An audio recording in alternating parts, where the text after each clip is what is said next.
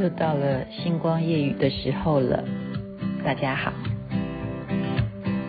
难以忘记初次见你，一双迷人的眼睛，在我脑海里，你的身影挥散不去。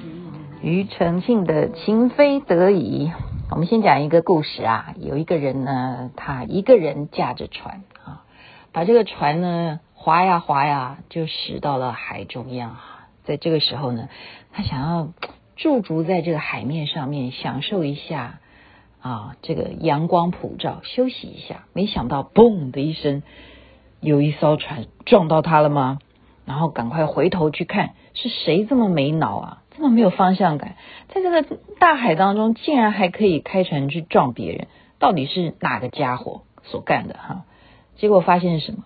原来是一个腐朽的独木舟而已，很久很久漂流了，应该吧？啊，无人驾驶，所以本来那一股恼呢，那一股愤怒呢，不知道该往哪里发了，忽然就是啊，嗯，不觉莞尔。本来想生气的，结果就没气了。所以这是什么原因呢？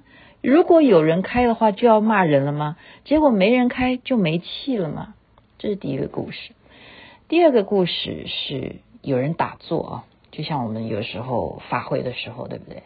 我们现在来入三摩地，结果忽然有一个人在旁边打打了我一下啊，然后。整个过程要九节佛风啊什么的，那些全部那个思绪都没了，就是想是哪一个人这么没概念？我们现在做的正是打坐的时候，我们正在冥想，你怎么可能打我呢？你到底有没有尝试？到底是谁？是不是有人故意要弄我的？然后你这整个过程当中，全部就是一种不稳定，一个情绪想要发泄，到底是谁？凶手是谁？可是他打你的时候，那个痛呢，在那一秒钟其实早就过了。你的那个愤怒，你的那个怀疑，你的那个嗔恨，是维持到整个打坐结束之后。然后结果到底是谁，可能都还找不到。那为什么那个情绪为什么要持续到那么久？啊，这个痛苦为什么要延续到那么久？这是第二个故事。第三个也是佛陀讲的啊，他说打仗的时候，如果这时候嘣。突然敌国给你一箭，然后你中箭了，呃啊！这个时候你第一个动作会是什么？一定是赶快把这个箭想办法，如果能够拔得出来的话，把箭拔出来，然后有药的话能够敷上去啊，先是止血，然后上药呵护自己。总不可能说你第一个中箭的时候，你是研究，诶，这是哪一家公司造的箭？这是哪一国打的？啊，这个箭头的质料是什么？不可能，所以你的思绪在这种时候不应该用在的，就是你不可能的嘛。你一定是有痛苦的时候，有伤痛的时候，是要赶快的把它给拔下、放下，然后呵护自己，而不是把那个念头去仇视是谁伤了我的身体，是谁射的箭啊。所以今天讲的这个三个故事呢，就是教大家。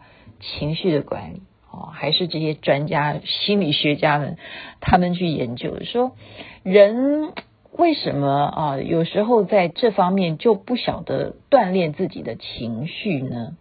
啊，当然就还是回到一些哲学的思想啊，像是塞内加他讲说，痛苦啊让人心碎，但是它并不邪恶啊。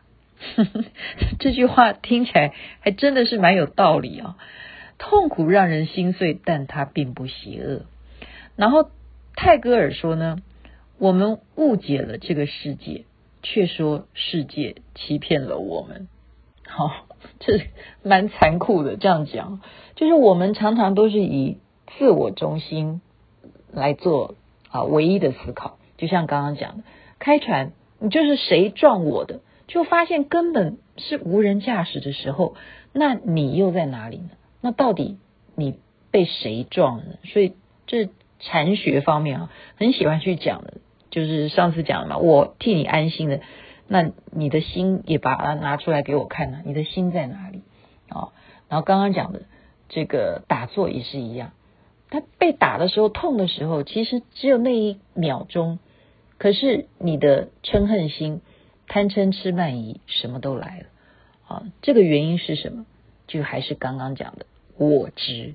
所以我们为什么说呃身体锻炼啊，我们去健身房去锻炼肌耐力啊啊！心理学家认为，要学会快乐这件事情，也是必须要靠。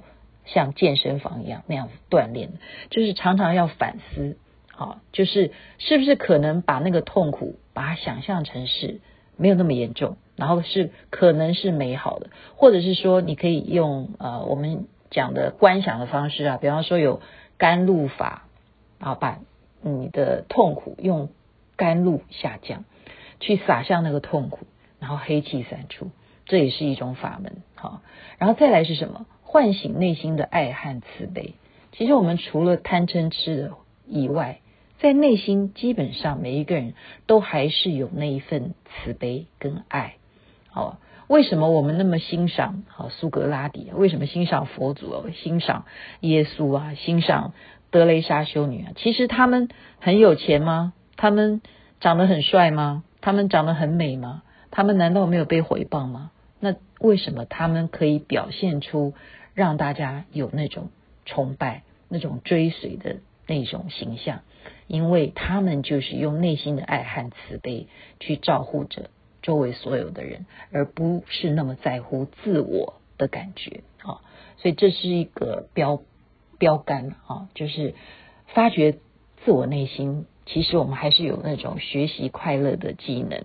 今天就是把三个故事提供给大家，想一想，如果你是那个人。你中箭了，你会去拔箭，还是先去找是谁射的箭，然后再来？如果你开船，你会不会去对一个撞你的人大发脾气？然后你在打坐的时候，有人打你的话，你还能不能够做得下去呢？今天就把所学分享给大家，祝福大家有美好的一天，身体健康。那么阿弥陀佛，那么观世音菩萨。学会快乐。一双迷人的眼睛